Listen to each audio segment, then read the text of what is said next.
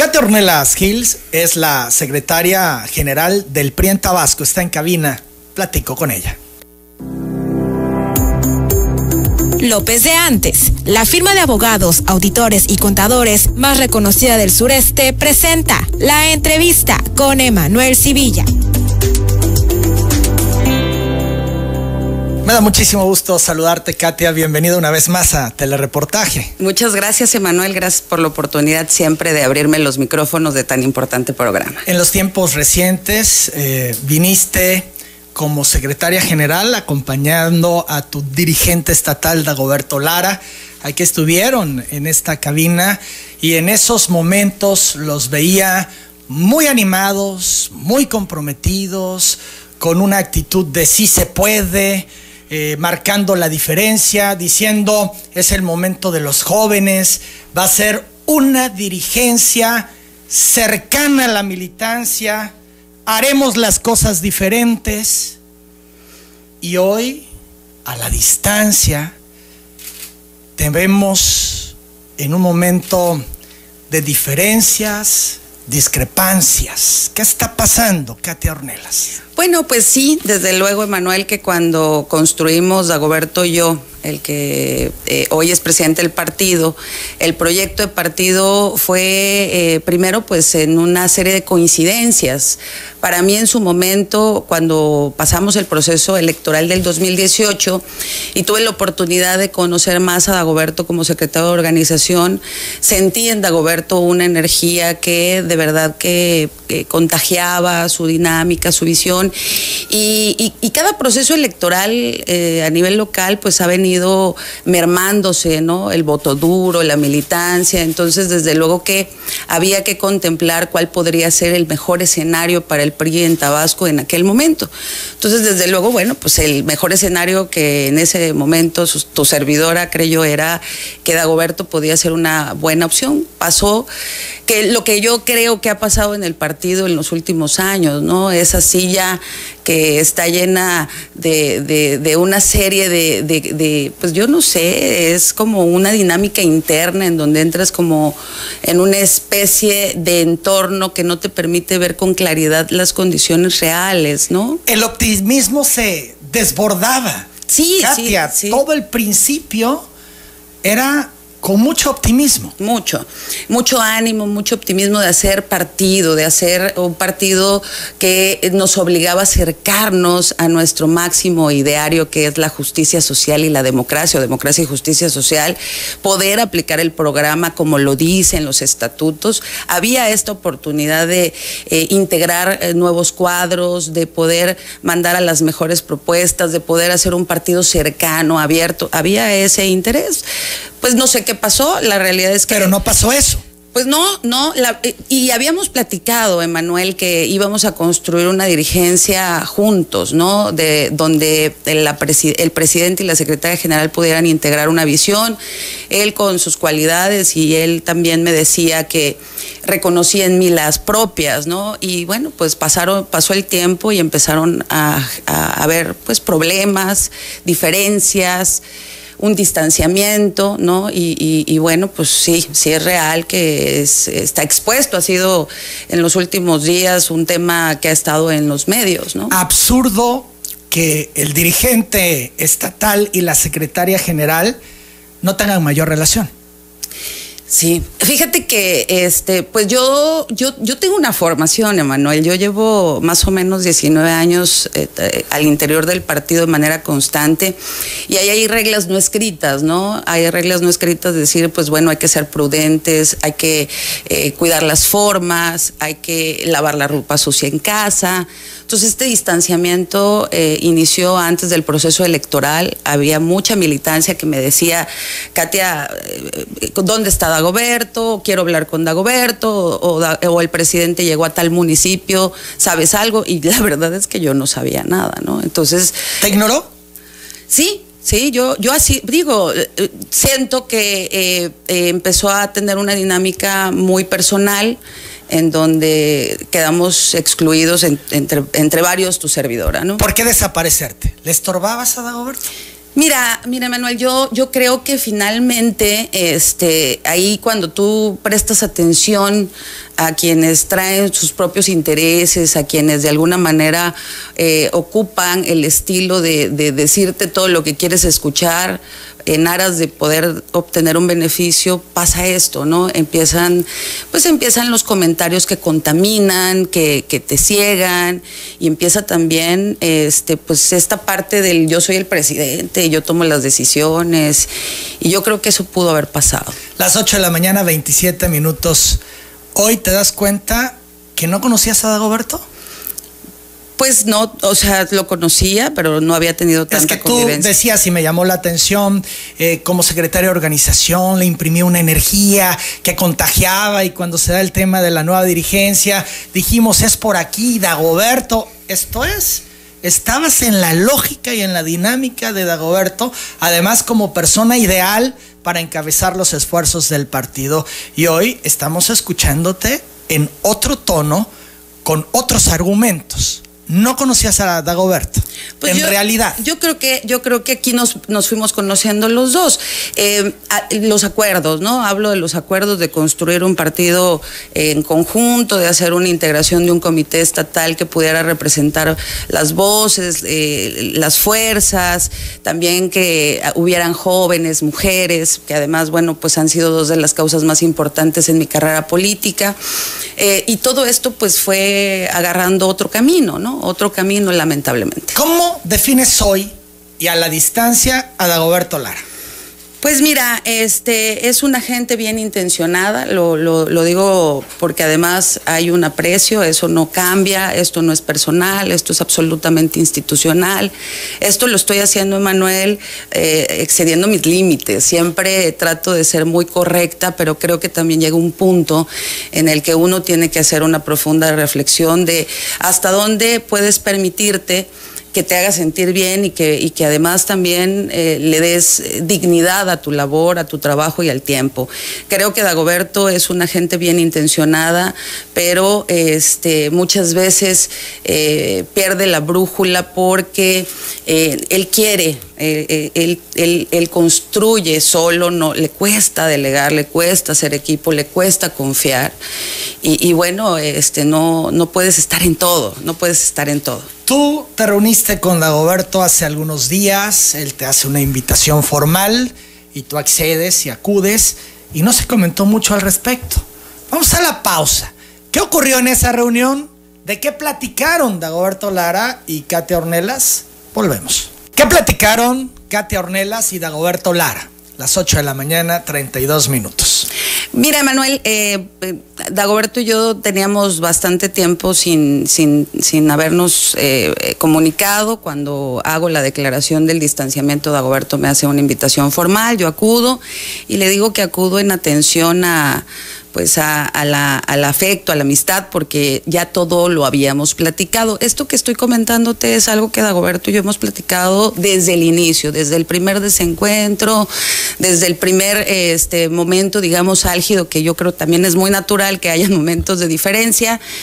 Y este, y bueno, pues él me decía que, pasaba, ¿no? Yo le dije, bueno, pues lo que pasó fue que yo he sentido durante todo este tiempo en la dirigencia que han habido actos de discriminación a mi parte, que he sido ignorada, que no he sido incluida, que la construcción del proceso electoral fue, eh, la hiciste tú, eh, nada más me hiciste parte cuando había que formalizar algo y que bueno, pues desde luego mi posición era una posición institucional, que habían cosas que yo creía ya no funcionaban para el partido, como estarnos engañando y diciendo que las cosas van muy bien cuando los resultados son cada vez mucho más lamentables. Él me dijo que, bueno, pues que habían cosas que yo estaba interpretando equivocadamente y yo le dije, mira, yo no intento eh, convencerte de nada, ¿no? Eh, hay cosas que ocurren en el partido y que han ocurrido siempre, pero no porque ocurran están bien. Y no podemos negarnos a la realidad que estamos viviendo. Eh, los resultados electorales fueron pues desastrosos, sobre todo en una zona, en la Chontalpa por poco desaparecemos en la Chontalpa y tiene que ver con la construcción, la construcción de, de los escenarios, pero también me parece importantísimo que no se haya entrado en una dinámica después del proceso electoral reflexiva al interior del partido. Entonces es muy difícil querer eh, eh, construir siendo parte de la dirigencia, eh, pues asumiendo la posición de que no puedes decir nada porque eres parte de la dirigencia. Le ¿no? echaron toda la culpa al gobierno, que fue elección de Estado y que por eso no ganaron y que ni cómo hacerle. Y que, y que al final, Emanuel, eh, puedes revisar y asumir esa posición, pero al interior tú tienes que reconocer cuáles fueron los desaciertos para mejorar y las derrotas pueden significar eh, oportunidades de crecimiento, pero si seguimos actuando de la misma manera, bueno, pues los resultados seguirán siendo los mismos o peores. Te pregunto hoy, ¿por qué perdieron? Pues yo, a mí me parece que no hubo una, una previsión de, la construcción. Eh, se, fueron, se fue construyendo un escenario que además duró mucho tiempo en construirse ese, escenario que finalmente no se concreta, que fue la alianza, y no se estaba preparado para la no alianza. Además, bueno, pues de, desde luego de que este, nosotros tenemos que incluso hablar del desgaste que tiene el partido como partido, ¿no?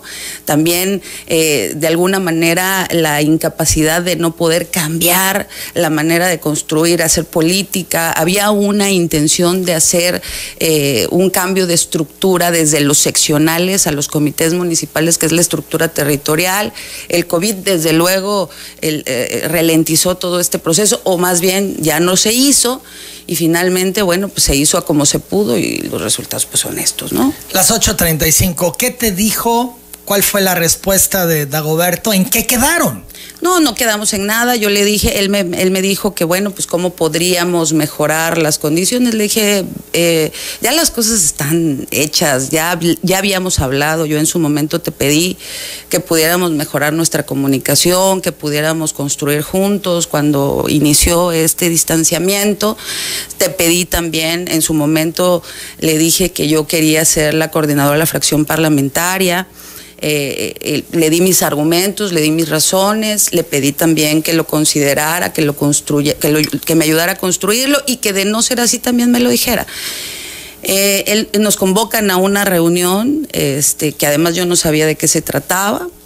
¿Te llevaron engañada? Pues me invitaron, ¿no? Yo pensé que era una reunión, pues no, no para ese tema este, intuía que podía ser, pero yo esperaba que el presidente del partido me avisara y me dijera, Katia, ya soy su secretaria general, somos, se supone, una fórmula, ¿no?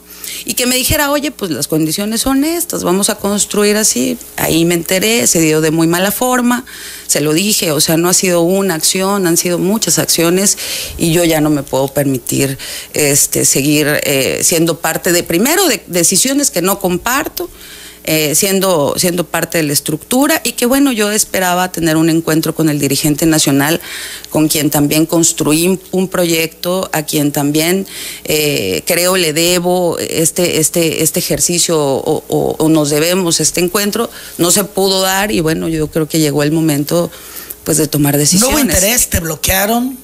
No lo sé, Manuel. Yo he estado en, eh, mensajeándome con, con o, o, le estuve mandando mensaje al presidente pidiéndole que por favor pudiéramos reunirnos y bueno, no se ha concretado, sin embargo, pues entiendo también que a lo mejor no hay interés o, o no lo sé. Yo, yo fui, yo soy muy respetuosa de, digamos, de la propia formación. Cuando eh, eh, asumimos la dirigencia, yo, yo dejé de escribirle al dirigente nacional porque me parecía que lo correcto era la comunicación entre dirigentes, ¿no? En aras de respetar siempre la figura y tú sabes que no nada más en un partido, en política eh, hay que cuidar eh, esta parte de la, del uno, del dos, del tres, de los números jerárquicos. Las formas. Las formas. Entonces yo traté de ser muy respetuosa de eso, sin embargo, este, pues empecé a notar justamente en el proceso electoral que me tenían ajena a todo, ¿no? Habían comentarios de pasillo que decían eh, gente cercana al presidente y se lo comenté, que decía, le decían a, a, a los cuadros, a los compañeros de partido que si estaban conmigo no estaban con Dagoberto Entonces empezaron a haber mensajes así como de división y le dije, esto no le ayuda al partido, ¿no? Esto lastima al partido porque mi único interés como el tuyo es que podamos salir del proceso electoral fortalecidos con las mejores propuestas y que tengamos resultados mucho más decorosos. Decías hace un momento, Dagoberto Lara es un tipo bien intencionado, pero vive fuera de la realidad. Yo creo que está inmerso en una dinámica que no es la, de aquí afuera, ¿no? la de la real.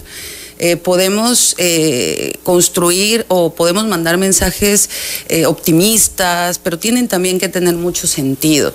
Pero más allá de los mensajes tenemos que actuar en consecuencia. Si nosotros cerramos al partido, no abrimos para las o no respetamos el trabajo, la trayectoria, la experiencia de quienes han estado en los momentos más duros y en los momentos más complejos que son los últimos, bueno, pues los resultados serán estos. Entonces no puede haber intolerancia, no puede haber eh, soberbia, orgullo. ¿Y eso es lo que hay? Intolerancia, soberbia, orgullo. Pues así lo siento, ¿no? Así lo percibo, pero además también así me lo comparten muchos compañeros y compañeras. Yo insisto, he, tenido muchos años eh, participando en diferentes espacios al interior del partido. Siempre he percibido, yo quise ser secretaria general desde antes y, y aun cuando habían diferencias y se sabían, pero siempre había el respeto a, a digamos, a, este, a esta fórmula que, tiende, a construir partido, ¿no? Y había muy, muy, muy claras las funciones de cada uno de los, de los integrantes y podías tener una estructura funcional. Eh, ahorita, pues yo solamente veo al presidente del partido, ¿no? Dagoberto dice, nosotros hemos sabido ser oposición ¿Es real esto? ¿El PRI ha sabido ser oposición y comportarse a la altura de las circunstancias en Tabasco? Mira, yo, yo eh, te lo comparto además con mucha franqueza. Fui parte de la legislatura pasada. Este, en la legislatura pasada hicimos un trabajo de mucho respeto, de mucha armonización, pero además intentamos ser muy congruentes con el programa, todos muy priistas, todos muy formados en el PRI, y hablo de formados de vivir el partido, de cambios seccionales, de delegados políticos, de tener eh, formación o capacitación de manera permanente. Entonces eso nos permitió en mi opinión, en la fracción parlamentaria hacer contrastes muy claros de lo que en su momento estaba ocurriendo. Si se refiere a eso, hicimos el mayor de los esfuerzos para eso es en el Congreso, en el Congreso. Pero como dirigencia de un partido en Tabasco. En, como dirigencia, me parece que eh, quedó, quedó, digamos, insisto, en, buenas intenciones, ¿no? No sé si recuerdas que me pareció también ahí muy acertado el tema de la CFE, ¿no? Buscar el punto medio, tratar de ayudar, eso. Pero de ahí eh, insisto, si tú estás dedicado a hacerlo todo, pues te pierdes y dejas de ser el presidente, ¿no? Entonces, eh, muchas veces sentí que se desdibujó porque estaba inmerso en otros temas que pudieron haberse desahogado con, una estructura con la que además, eh, pues llegamos pensando en que va, iba a fortalecer la dinámica del partido. Tras esta reunión que sostuviste con Dagoberto, me dices, no llegamos a nada. No, no, a nada. Y la pregunta Katia Ornelas es, ¿y qué sigue? Pues, ¿Qué viene? ¿Hay alguna decisión? ¿Hay alguna posición? ¿Te mantendrás en el partido? Son las 8.42. Es momento de una nueva pausa. No quedaron en nada. Dagoberto y Katia tras esa reunión que sostuvieron en la dirigencia estatal del PRI. ¿Qué viene? ¿Qué sigue para Katia Ornelas? Mira, Emanuel, yo eh, en los últimos días, incluso meses, he hecho un profundo análisis de de qué debe de ser eh, para, para mí eh, una condición que me permita estar tranquila y ser congruente. Yo, después de esto que te estoy comentando, más detalles que a mí particularmente me parece que ya son innecesarios, eh, he hecho una reflexión, han pasado algunas cosas después también de algunas declaraciones que di, que además las di con mucha responsabilidad, sabiendo que la carga de lo que declaras tarde o temprano está ahí un audio ¿no? que te pueden recordar y, pienso que la mejor manera de, salir o de, tomar una posición es eh, justamente lo que hoy voy a anunciar contigo, que me parece importante hacerlo en, en, este espacio, que es un espacio tan escuchado y que puedan conocer para que no hayan dimes y diretes, interpretaciones y que sea de viva voz, me parece que es lo correcto. He tomado la decisión de, de renunciar al cargo de secretaria general. Lo dije antes y creo que es una acción consecuente. No comparto la forma, no comparto el estilo y yo también tengo que respetar mi trabajo, mi trayectoria y los años que llevo al interior del partido y que lo he hecho con mucho compromiso. ¿Traes una carta? que si me permites. Sí, adelante. Eh, quiero leer. Eh, es dirigida al presidente nacional del PRI.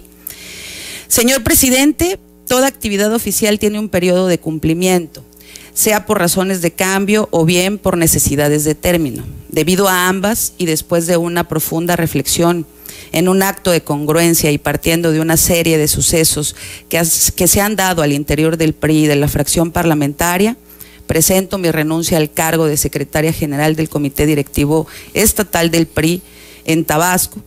He dedicado 19 años de mi vida a la actividad política durante ese tiempo siempre me he esforzado porque mis palabras correspondan a mis actos, conciliando mis convicciones con los principios revolucionarios que seguirán siendo parte de mi actuar. Desde la Secretaría General pude entender que la actividad política, la cultura democrática y el servicio público no pueden concebirse sin el contenido básico de principios, valores e ideas que los guíen y enriquezcan permanentemente para que cumplan su misión contribuir al engrandecimiento de sus causas, que es un proceso inacabado y de largo aliento donde hasta hoy queda a la vista la estructura anacrónica y a pesar de que el camino era la renovación, en la práctica operativa la igualdad queda como fantasiosa aspiración que falta por hacer realidad. Los resultados electorales recientes nos muestran que el dedazo está fuera de lugar, pues la negligencia es evidente. En lugar del convencimiento impera la imposición. En lugar, en lugar del razonamiento y diálogo solo existe una voz, la propia.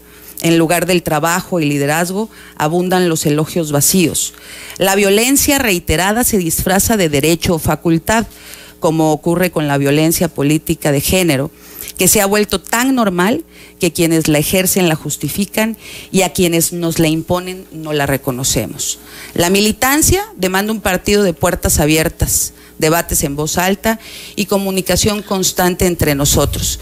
No demanda cargos con base en la imposición, sino conquistados a base de esfuerzo y compromiso verdadero. Este tiempo nos obliga a cambiar las prácticas de un partido cuya hegemonía solo existe en el imaginario de unos cuantos priistas. Mi renuncia al cargo de secretaria general abrirá un natural espacio que se acomode a una visión diferente a la mía, al tiempo que me da la valiosa oportunidad de poder convertir desde mi representación legislativa el honor de servir a la ciudadanía apartándome de las inercias, los usos y las costumbres que nos han impedido transformar las derrotas en lecciones constructivas que nos mejoren y nos acerquen a nuestro máximo ideal de democracia y justicia social. Finalmente, me gustaría expresar mi gratitud por la oportunidad de ser parte de esta etapa del partido. Atentamente, Katia Ornelas Gil. Con copia a Dagoberto Lara Ceras. Las 8 de la mañana, 50 minutos. Te veo afectada, Katia. Ojos llenos de lágrimas. sí, pues mira, Emanuel. 19 años, es eh, prácticamente la mitad de mi vida, ¿no? Eh, eh, formada en, en, un, en un instituto político en donde, aquí lo digo, he tratado de conciliar mis convicciones con los principios revolucionarios, en donde construí en esta etapa, que ya es una etapa para mí diferente a las anteriores. En las anteriores era de lucha, ¿no? Era de luchar por lo que creías, de los espacios, de la participación de los jóvenes y las mujeres. En esta pensé que era la oportunidad de construir y consolidar que esas causas se transformaran en una realidad para el partido ahí pues eh, habían expectativas y con ellas vienen eh, pues también la responsabilidad de asumir, porque lo asumo con responsabilidad, que creí en este proyecto y que hoy eh, tomo esta decisión que no lo había hecho en ningún otro cargo porque me siento con la honrosa necesidad de ser congruente conmigo misma. ¿Te duele todo esto? Sí, sí, me duele. ¿Y te ha tomado mucho eh, esta decisión? Me ha tomado mm, mucha, la verdad que ha sido una lucha constante conmigo misma, ha sido una lucha porque he tenido, eh, me he enojado, me he frustrado, he llorado, me he distanciado, he regresado, he sostenido, he mantenido eh, reuniones en donde no estoy cómoda, en donde me siento, me siento agraviada. ¿No la estás pasando bien en el PRI? No, no le estoy pasando bien el PRI. En el PRI, desde luego, este es el resultado, ¿no? De... Ahora, si no estás bien en el PRI, si no te sientes bien, has dicho que has sido objeto de discriminación, eh, que han pasado por encima, que te han hecho a un lado. Incluso hablas de violencia política de género, que eso merece eh, un especial énfasis. ¿Qué caso tienes seguir en el partido? Porque hasta donde entiendo, renuncias a la Secretaría General, pero no al revolucionario institucional. Sí, Emanuel, mira, yo, yo soy una mujer de convicciones, yo conozco los estatutos del partido y yo siempre me identifiqué con el ideario del partido y, y sus ideólogos y mujeres representativas. Esto es toda una formación muchas se han adaptado, muchas las he, eh, eh, eh, por la propia necesidad, por la propia coyuntura, por la propia realidad, las he adecuado a los tiempos. Para mí, dejar la Secretaría General es tener la libertad de al interior decir lo que creo, pienso y siento. Yo voy a agotar el debate al interior. Eh, ahorita viene la asamblea que me parece que se, lo se los dije en su momento, están construyéndola equivocadamente, no pueden seguir, no podemos seguir simulando, no podemos seguir. ¿Esto es una simulación? ¿Lo que se prepara? Yo creo que no hay, hay una visión real de las cosas, no están construyéndola con todas y con todos, no abren el abanico, son los mismos, son los menos y son los que además nos dicen las cosas que queremos escuchar o le dicen las cosas que quiere escuchar. Entonces yo creo que si seguimos cerrando el partido, bueno, se seguirá viendo como hoy se ve, ¿no? Las 8 de la mañana, 53 minutos, entonces, si ya no estás a gusto, lo único que haces es salirte a la dirigencia, pero seguirás con tu militancia en el país. Voy a seguir siendo. ¿Vale la pena hacerlo cuando pues cada vez discrepas más, cada vez te alejas más y dices, has pasado por una serie de momentos de coraje, de enojo, de llanto, porque te duele lo que está pasando en tu partido, etcétera. Eh, no es más fácil no es mejor, no te daría mayor paz decir, pues ya no hay nada que ver, me retiro? Fíjate que también lo he pensado, desde luego, ¿no? Y hay, y, hay una serie de análisis, pero antes de, tomar esa decisión, me siento muy bien tomando esta, ¿no? Que además eh, deja clara mi, mi postura, mi posición, que además abre un tema del que no se habla, ¿no? Porque tenemos tan normalizada, por ejemplo, la violencia política de género, que no nos damos cuenta que está ocurriendo. A ver, ¿qué está ocurriendo contigo en ese tema de violencia política de género? ¿Has sufrido violencia política de género? Y, eso es bien difícil reconocerlo, ¿no? Sobre todo cuando yo, yo me asumo con un carácter fuerte, que además habla eh, claramente, abiertamente. No, me cuesta trabajo asumirme en esa posición. A las mujeres nos cuesta trabajo asumirnos en esa posición hasta que te das cuenta y empiezas a documentarte y dices, sí, sí, sí sufrí violencia, ¿no? ¿Cómo te violentaron y quiénes te violentaron? Pues la violencia política de género dice, ¿no? Eh, en razón de género, en las actividades, quien anula quien invisibiliza, quien obstaculiza el ejercicio del cargo.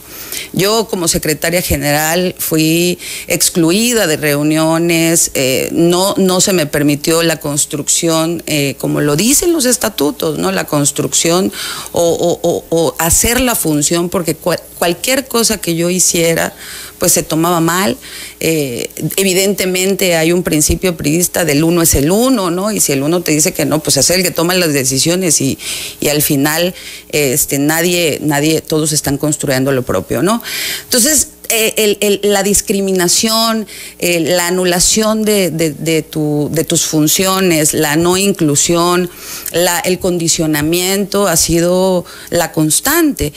Eh, y, yo lo, y yo lo he tratado de mantener eh, con como, se mantiene, ¿no? Y, parece una, parece, parece irreal, pero así ocurre en las familias, ¿no? Eh, cuando se sufre de violencia no lo dices, da tanta pena, eh, eh, quieres cuidar tanto la casa que no lo dices, así ocurre también. ¿El violentador es Dagoberto Lara?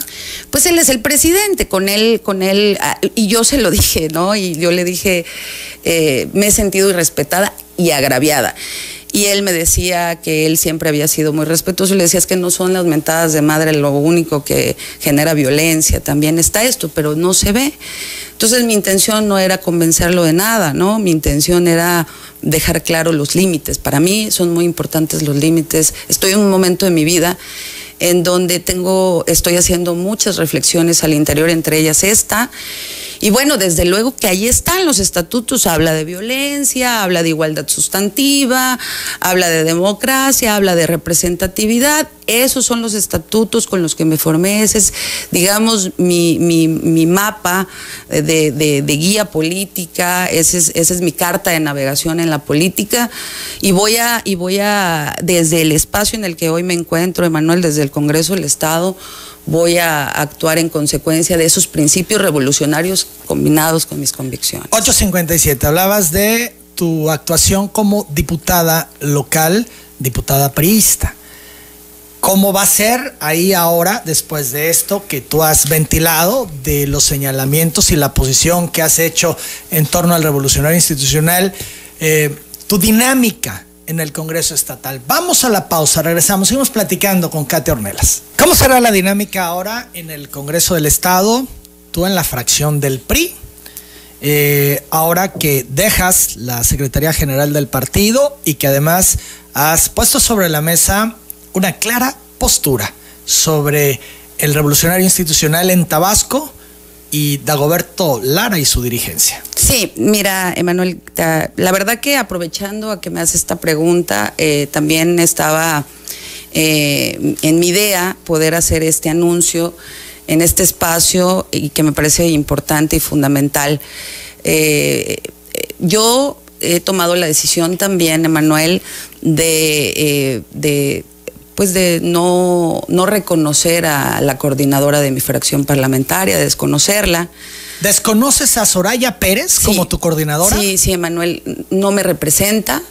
Este, la verdad. ¿Por qué no te representa? Pues porque han pasado partiendo de este distanciamiento con, eh, con el presidente, han pasado cosas, han pasado situaciones que eh, igual que en la dirigencia me han, me, he sentido pues irrespetada, violentada, condicionada.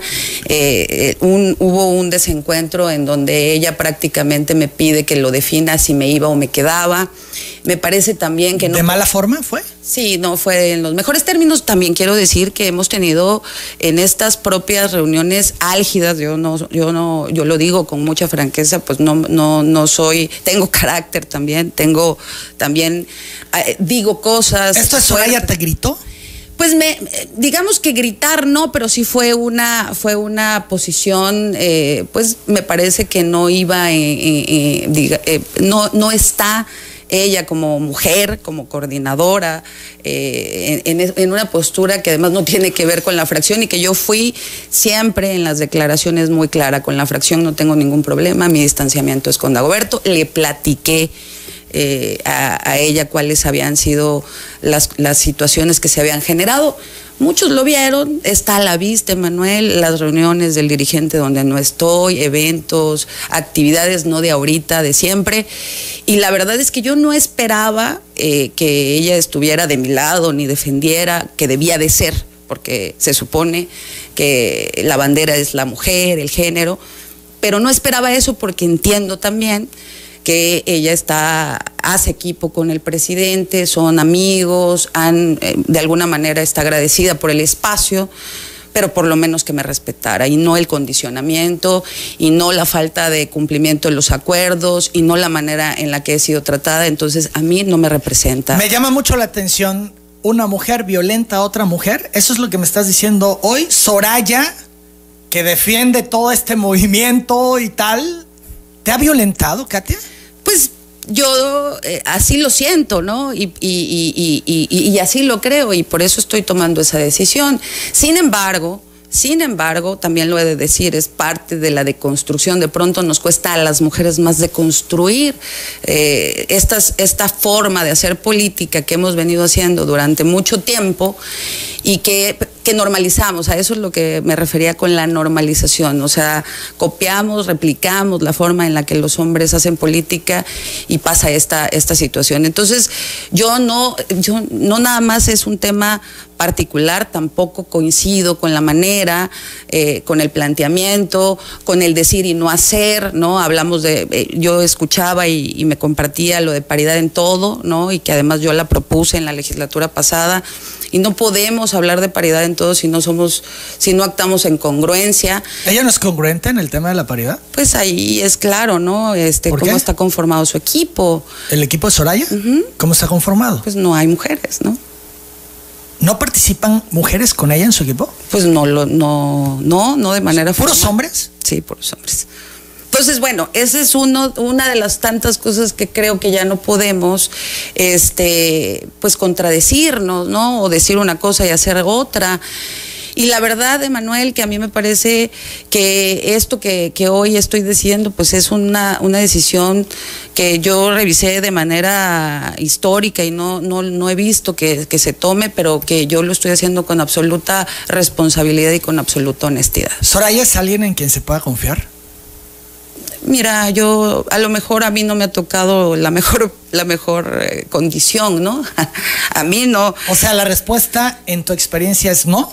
Pues yo, eh, cuando se tomó la decisión, que además está muy publicitado, ¿no? Estuvo muy publicitado del ejercicio de, de cómo se eligió la coordinación, habían acuerdos. Pues tomaron. Eh, ¿Que no respetaron? Pues no todos, ¿no? O sea, de ahí fue un condicionamiento tras otro, eh, que si qué iba a hacer, que si me iba a ir del partido, que si eh, los espacios. Yo fui candidata a diputada por elección, Emanuel. Yo construí con la militancia del distrito donde me correspondió caminar. Había también gente que, que, sin, que en las condiciones más adversas, en las condiciones más complejas, estuvieron apoyando al partido, le sumaron al partido y ellos tomaron las decisiones en razón de sus, de sus consideraciones. Entonces, el condicionamiento de estos espacios, los pocos o muchos que se pueden abrir a, producto del ejercicio de la, de la, de la, de la coordinación de los acuerdos, fueron para ellos. Entonces, ni eso, ¿no? Incluso gente valiosísima, Emanuel, que pudo habernos ayudado también en la fracción, no fue incluida, se le solicitó. Entonces, pues no hay, ¿no? No hay disposición de construir, de, de es una, un estilo autoritario. ¿Todo es simulación? Pues yo no le veo congruencia, ¿no? O sea, yo no, yo no puedo hablar de un tema, yo no puedo ofender a las mujeres y, y, y actuar de otra, de otra manera, yo no puedo hablar de, eh, de, de, de, un, de una posición si no estoy siendo consecuente, Dices, estamos obligados. Un estilo autoritario porque ella decide todo y toma las decisiones de todo, esto es, no hay consenso entre los integrantes de la hay, hay reuniones, hay reuniones previas en donde se platica de lo que va a ocurrir, pero eh, eh, bueno, prácticamente, yo, yo vengo de una, de una dinámica diferente, vengo de una dinámica en donde pudimos conformar una fracción respetuosa, plural. La donde, anterior. La anterior, donde eh, se ponían los temas sobre la mesa y se decidía en conjunto, ganaba la mayoría. Aquí... Prácticamente quiere que compartamos hasta asuntos generales, ¿no? Tener el absoluto, eh, eh, digamos, la, información de cada uno de nosotros. Asuntos generales a veces es coyuntural, eso no ocurría en, en la legislatura anterior. Y yo, bueno, pues pensé, Manuel, porque además yo lo digo también con, con mucha claridad con Soraya, eh, tuve la oportunidad de conocerla desde hace tiempo en el organismo de mujeres, la invité a dar algún, alguna plática, el, la invité también en algún evento del organismo reconociendo su trayectoria administrativa, su, su, carrera profesional. Yo la, yo de verdad con mucha admiración, porque eso tenemos que generar entre nosotras, admiración, respeto y construcción. Pero hoy que veo esta otra cara, bueno, pues también lo digo con mucho respeto, no me voy a dejar, pues. A ver, no entiendo. No entiendo, Getia. Desconoces a Soraya uh -huh. como coordinadora de la fracción, uh -huh. pero vas a seguir en la fracción. Desconozco. ¿O, ¿O, cómo? No, bueno, yo voy a seguir siendo diputada, ¿no? Del PRI y estarás en la fracción del PRI. No, no representada por Soraya. Pero a ver, pero si Soraya es la coordinadora de la fracción, pues, ¿cómo se va a dar esta dinámica? Eh, buscaremos el planteamiento jurídico. ¿no? Esto es, ¿tú sigues en la fracción del PRI? Yo sigo. Pero desconoces a Soraya. Yo sigo siendo diputada del PRI. Además, no estás renunciando a tu militancia, solo a la Secretaría General. Pero en paralelo, desconoces a Soraya. Sí, no me representa. Pero ¿y entonces? ¿Cómo va a ser eh, el tema en el Congreso? Pues vamos a dejar un precedente, no ha pasado, vamos a explorarlo. Yo creo que... Esto te seguirá sentando en la zona donde están todos los diputados del PRI y... Pues sí, ¿no? ¿Y cómo se va a dar la relación? Porque, porque lo que entiendo, diga Soraya, pues tú no le vas a hacer caso. Este, mira, la relación de, como se dé ya es lo de menos. Yo creo que está más allá. Porque mira, pero, pero para entenderla, porque eh, desconoces a la coordinadora de la fracción, y por el otro lado sigues en la fracción. Entonces, no eh, entiendo. Eh, mira, eh, la relación de por sí ya no, ya no era buena, ¿no? Era muy incómoda, muy, muy incómoda. ¿Por qué? Pues porque traen su dinámica, ¿no? Y es una dinámica que yo no comparto, o sea, es una dinámica en la que, en la que al final tiene que ser construida con la voz y la representación de todos. Entonces, bueno, pues ante las declaraciones que, además pues resultaron muy incómodas, hubieron pues posturas, eh, molestia, enojo de todos. Entonces yo voy a, yo, yo voy a ser muy franca y muy honesta y yo no voy a recibir mensajitos como el de vamos a hacer equipo y de pronto eh, actúas con desconfianza porque además... ¿Esos mensajitos te refieres a Soraya? ¿Te los mandaba? Sí, me, mandaba vamos a trabajar en conjunto, pero de pronto eh, me decía este, pues, que no hay confianza. En el mensajito te decía una cosa y en la práctica hacía otra. Exacto, entonces bueno, pues yo, yo, yo estaré, por lo menos yo haciendo lo que creo es lo mejor y, e insisto, voy a representar los intereses de la sociedad tabasqueña, que ese es hoy mi compromiso más importante, eh, la composición, la conformación, bueno, pues esta es la primera vez que a lo mejor lo que se estila, ¿no? Es la independiente, este, aquí es otro partido, yo lo digo, hoy estoy convencida del programa, los estatutos, eh, para mí 19 años pues no se tiran por la borda, ¿no? Y bueno, yo voy a seguir actuando en consecuencia de lo que creo y de mis convicciones. Si veo que las cosas siguen igual, que al final no hay apertura, no quieren ver, eh, porque no soy la única, Manuel, que piensa esto. Eh, no soy, hoy tengo la oportunidad de, de, tener esta representación y hablar y decirlo públicamente, pero ahí están los resultados de la gente que que se ha ido. ¿no? ¿Te pueden hacer ley del hielo los de la bancada del PRI con esto que estás diciendo? Porque ellos pues sí reconocen a su coordinadora. Yo soy muy respetuosa de las decisiones de mis compañeros, ambos. Fabián y Maritza. Ambos eh, amigos personales que yo en su momento ayudé, acompañé, nos ayudamos, hicimos equipo. Ah, pueden decir lo que quieran, yo estoy haciéndolo. Esto es, ¿no te afecta que te ignoren? No, no, ya estamos grandes. Pero tú te consideras parte de la bancada del PRI, por ser diputada del PRI, aunque desconoces. Es que es complicado, por eso lo repito y, quiero entenderlo. Fíjate que conocí a un diputado de Veracruz que estaba en esa misma dinámica, ¿no? Este. Eh, él era diputado del PRI, pero no pertenecía a la fracción, a sí mismo, ¿no? Entonces así lo, así, así lo, así lo creo, así lo asumo. Este, yo tomaré mis propias decisiones en razón de lo que creo. Pero no independiente, no te estás sumando a otra bancada, ni estás renunciando a la bancada del PRI. Lo único que estás diciendo es, desconozco a Soraya Pérez Munguía como mi coordinadora de la fracción parlamentaria. Me, me, separo de las inercias, ¿no? Me separo de las inercias, de las decisiones, de este círculo cerrado, no, no soy parte. Esto es, no estás en el juego de Soraya, ni vas con las decisiones de Soraya, ni con los acuerdos de Soraya, tú decidirás por lo que tú consideres. Así es. Aunque sigas siendo parte de la bancada del PRI. ¿no? Aunque sea, yo represento al PRI en el Congreso. ¿Podrían buscar con esto que estás diciendo? Expulsarte. Porque, bueno, pues estás haciendo una crítica al PRI que tú dices, bueno, es una reflexión profunda, pero ellos lo pueden ver como una crítica, que estás atentando contra el partido, estás arremetiendo contra el dirigente, aunque bueno, ha sido muy puntual al respecto en tu argumentación. Y ahora, con la coordinadora de la fracción parlamentaria, y al desconocerla, pudieran tener elementos y decir, la expulsamos, Katia Ornella fuera del PRI. Tienen derecho a hacer lo que que crean eh, adecuado, ¿no? Ahí están los documentos, ahí están los lineamientos, yo también tendré derecho de, responder en consecuencia. Si este es el costo, Manuel, de hablar con la verdad, de dejar de hacer, de, de dejarnos de engañar y de que pues por lo menos haya eh, este, este, en mi, en mi, digamos que en mi conciencia, ¿no? Este precedente de que dije lo que creía y lo que me parece que era importante de un partido histórico. Que, que además pudo irse adaptando en algunas circunstancias a la realidad eh, social de este país, es lo que siento debo de hacer. Las 9 de la mañana, 14 minutos. ¿Has medido lo que puede venir en consecuencia después de hacer estos anuncios hoy?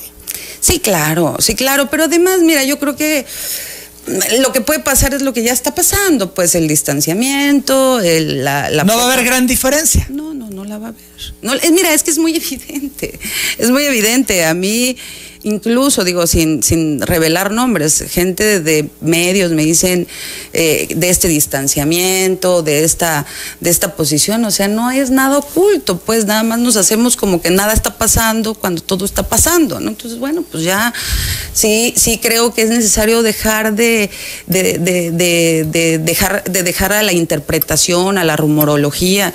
Yo me siento tranquila, Emanuel, 19 años en el PRI, formada en el PRI, con diferentes eh, banderas, eh, de verdad integrándolas. Yo no puedo ser eh, defensora de los derechos de las mujeres y, pasar por esto y no actuar en consecuencia. No puedo hacerlo.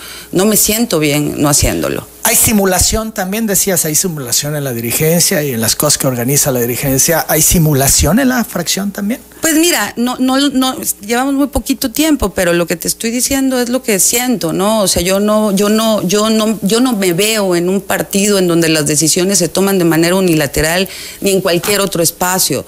Creo que la oportunidad, lo decía en el, en el documento, de, de la inclusión, de la democracia, de la representatividad, del respeto, son principios fundamentales que yo no he sentido en la fracción. Entonces, yo eh, ya hice, eh, yo ya tuve la oportunidad de ser parte de una fracción, construimos en equipo, lo hicimos muy bien. Habían diferencias, claro que las habían muy duras, muy fuertes al interior, las resolvíamos en consenso y en respeto. ¿Esto es, había oficio y no hay oficio? No hay oficio. No hay oficio. no hay oficio o el oficio que se tiene es un oficio que no obedece a la realidad local, ¿no? Esto es quien está está acostumbrada a la esfera nacional y por ello no termina de entender cómo hacer las cosas aquí. Mira, Esto es porque Soraya tiene muchos, muchos, muchos años viviendo fuera de Tabasco. Yo desconozco cómo es la esfera nacional, la desconozco, supongo que tiene que ver con un partido que siempre fue gobierno, o bueno, casi siempre, y hubieron, eh, digamos, eh, algún tiempo de, oposición, pero que, al final eh, no se puede actuar como si fuéramos el partido hegemónico, el partidazo, somos un partido de oposición que ha vivido diferentes procesos en, la, historia de este país y que debemos de entender la realidad y que debemos de acercarnos a lo que, a lo que está en el ideario, ¿no? Eres presidenta de una comisión. Sí. La puedes perder. Y ya, ya te lo dije, yo asumo los costos que tenga que Soraya, de lo primero que puede hacer es pedir quiero cambio de comisión porque es una comisión que trae el PRI y ahora en vez de que sea Katia Ornelas, que sea Fabián Granier. Mira, cada quien que actúe en consecuencia de su conciencia, yo eh, no me estoy yendo del PRI, soy parte del PRI, yo también generé votos, yo también, o sea, podemos discutirlo y debatirlo, ¿no? Las 9 de la mañana, 18 minutos, pues qué interesante, Katia. Mañana hay sesión. Mañana hay sesión. ¿Se va a poner bueno? Pues yo supongo que sí. A ver, ¿con qué cara te van a recibir tus compañeros de fracción? Empezando por la coordinadora que yo les espero yo espero, yo, yo espero que haya altura de miras, ¿no? Y que haya, yo los he respetado y, yo he respetado el actuar de cada uno de ellos, de mis compañeros integrantes, lo comparta o no. Lo mínimo que espero es eso. Cristian García García habló para saludarte, Katia. Te desea muchos éxitos Gracias, en tus proyectos. María Cruz Torres Alamilla te agradece, Katia, el apoyo que has brindado a los damnificados de la segunda del Monal de la colonia Gaviota Sur con despensas y artículos de primera necesidad. Fernando Ortiz Carabeo te saluda también. Katia te dice que hasta el día de hoy el dirigente estatal no ha tomado en cuenta a los jóvenes, por lo que en los próximos días un grupo de jóvenes irán a renunciar y se irán a donde los tomen en cuenta. Esto dice Fernando Ortiz Carabeo, ¿no? Que, que, no han tomado en cuenta a los jóvenes y que hay un grupo de jóvenes peristas que va a renunciar. Me da la impresión que no le preocupa mucho a Dagoberto, fíjate. Dijo, ha hablado de las renuncias y dice que estas renuncias hacen ver la verdadera grandeza y fortaleza que está ganando el partido con nueva energía para trabajar. O sea, la gente que se va eh, por ejemplo, sobre la renuncia de Juan Molina, Dagoberto sostuvo que de esta manera el PRI se quita lastres y que Molina solo buscó hacerse notar porque tiene años que no está realmente afiliado. Y sobre Cate Ornelas ha minimizado el rompimiento, confió en que mediante el diálogo se lograrán dirimir las diferencias, pues ya no ocurrió, ya hay una decisión tomada y la conocimos esta mañana.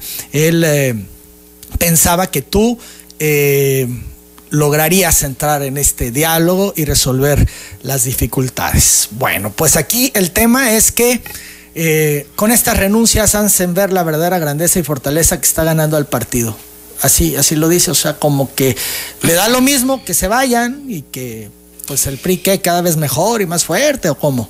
Mm, Manuel, eh, yo quiero ser cuidadosa, ¿sabes? Este, porque lo que yo noto y lo que yo percibo, pues es algo que en, en el que coinciden amigas y amigos que respeto profundamente. Estamos viviendo una crisis terrible en el PRI, terrible en donde ahí están los resultados electorales, dicen que los números no mienten, ¿no? Eh, perdimos un voto duro importante en este proceso electoral y podemos tener mil interpretaciones al respecto. Es intermedia, son las condiciones, pero no como, no, no en las, no como habíamos, no esos resultados, ¿no? La Chontal para mí me dejó este, alarmada. ¿En el 24 pueden perder el registro de Tabasco? Sí, sí, sí. ¿Sí? ¿De plano? ¿Así lo ves? Sí, creo que si no rectifican el rumbo, sí. No rectifican ellos. Sí. ¿Así? Pues nosotros, ¿no? La militancia. Bueno, en este caso yo.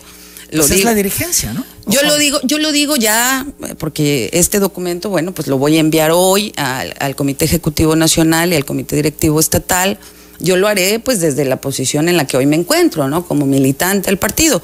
Eh, diré y alzaré la voz y, bueno, y me reuniré con amigos priistas, con quienes coinciden con los principios y haremos lo que, lo que se pueda hacer en las condiciones en las que se están desarrollando las cosas.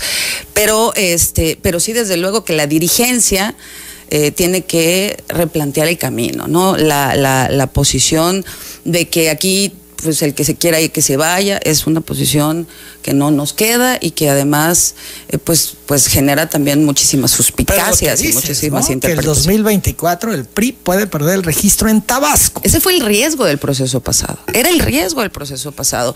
Hoy pasó una circunstancia particular en el proceso pasado. Ya no están esas circunstancias. Entonces, si no queremos ver nuestra realidad, pues los resultados estarán eh, y nos volveremos a decepcionar y volveremos a entrar en la dinámica de la elección de Estado y tal y tal y no asumiremos las consecuencias de nuestras propias decisiones. Andrés Juárez Solís te felicita por sostener tu palabra al decir que no vas a abandonar al partido, que no hagan lo mismo que han hecho otros políticos, te dice. Gracias. Silviano Correa dice que Katia se queja, que siendo secretaria general de PRI no la toman en cuenta, se imaginan lo que va a ser de ella eh, ahora eh, seguro que la van a mandar al ostracismo político. Bueno, pues ya escuchábamos a Katia al respecto. Katia, yo agradezco tu presencia esta mañana. Por demás interesante, inédito lo que va a pasar en el Congreso. Entonces yo estaré muy pendiente, por supuesto, uno de cómo te recibe tu bancada mañana. Gracias, hermano. en el Congreso. ¿Qué tendrán que decir al respecto? El dirigente también. Empezarán ya fast track la expulsión de Katia Ornelas del PRI. Eh, en fin, interesante, sin duda, y nosotros daremos, por supuesto, seguimiento. Gracias, Katia. Gracias a ti, Emanuel, por la oportunidad que siempre eh, nos has dado, me has dado de poder platicar con tu amplísimo auditorio. Eh, también espero poder regresar hablándote de temas del Congreso, de la comisión que hasta hoy presido, ¿no? De las actividades que, que tenemos ahí pendientes, de todo lo que podemos hacer por Tabasco. Te agradezco mucho. Gracias a ti. Son las 9 de la mañana, 23 minutos. Pues la presenté como la secretaria general del PRI. Ahora la eh, despido como la diputada del PRI, Katia Ornelas Gil. Yo hago la pausa, regreso con más. El presidente se ha referido al caso del actor tabasqueño Octavio Caña. ¿Qué dijo? En breve se los presento.